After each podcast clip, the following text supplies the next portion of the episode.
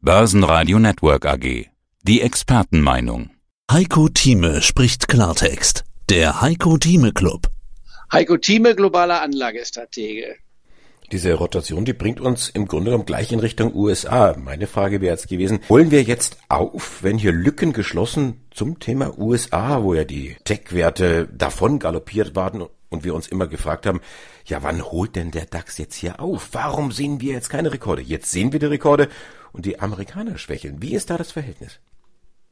Das ist richtig. Normalerweise folgt der DAX dem Dow Jones. Und dann gibt es einige Ausnahmen, wo der DAX dem Dow Jones nicht folgt, sondern eigentlich anführt. Und das liegt an der Struktur des DAXes. Im Vergleich zu dem, was wir in den USA sowohl beim Dow Jones haben, dann sehr stark im Freiverkehrsmarkt in Amerika haben. Da kommt das Stichwort Fang-Aktien hinzu, die Facebook, die äh, Amazon kommt hinzu, dann die Alphabet, die Google genannt, nicht wahr? Äh, dann haben wir die Netflix, dann haben wir dann noch verschiedene andere Werte, die dabei sind, nicht wahr? Auch die Zoom gehört mit dazu, wenn man so will. Diese großen Highflyers, die dramatisch gestiegen sind, äh, die Kursgewinnverhältnisse haben, die im astrologischen Bereich waren, nicht wahr? Das waren also Kursgewinnverhältnisse im hohen zweistelligen Bereich zwischen 75 und 100 und dann im dreistelligen Bereich und mit einer Ausnahme von Tesla sogar im vierstelligen Bereich, da hatte man das mehr als tausendfache Kursgewinnverhältnis gehabt. Das waren, man so will, Preisniveaus, die nicht nachvollziehbar waren. Und warum hat der DAX da eigentlich nicht mitgemacht? Weil im DAX ganz wenig Technologiewerte sind. Es ist einmal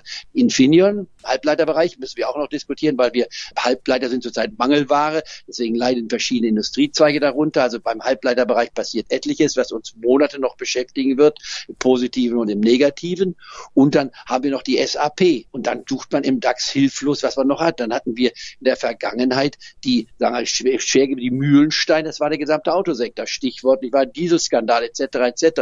E-mobile Umstellung, äh, von Nebenwerte wie eine Aumann, eine Leoni und andere von sehr, sehr schwer getroffen waren, fast am Aus, wenn man so will. Nicht wahr? Und die Bild sah plötzlich sehr, sehr düster aus. Und jetzt, wo sich der Himmel etwas aufhält, sind dies die Werte, die in der Zwischenzeit von ihren Tiefständen gemessen um zwei bis 300 Prozent gestiegen sind bei den Nebenwerten. Bei den großen Werten, eine VW von, äh, gut, im Crash vor einem Jahr waren wir bei VW, ich war bei 60 Euro gewesen, 80 äh, Euro, Entschuldigung. Aber äh, wenn man die jetzt die anguckt bei 197, kommen wir wieder an das Niveau heran, was wir übrigens im Herbst, also im September 2015 gesehen hatten, als äh, dann der Dieselskandal nicht wahr herausbrach, nicht wahr, und VW plötzlich einbrach. Und ich damals dachte, das ist ganz klares Kaufniveau, da muss man sich nicht mehr bücken, da stellt man nur einen Eimer hin, da laufen die Münzen so richtig rein, mit dem man Geld verdienen kann. Also wir haben eine Umstellung, Autosektor, der gesamte Automobilsektor mit den Zubehörern und Zulieferern ist jetzt dramatisch gestiegen und wird noch weiter steigen können, weil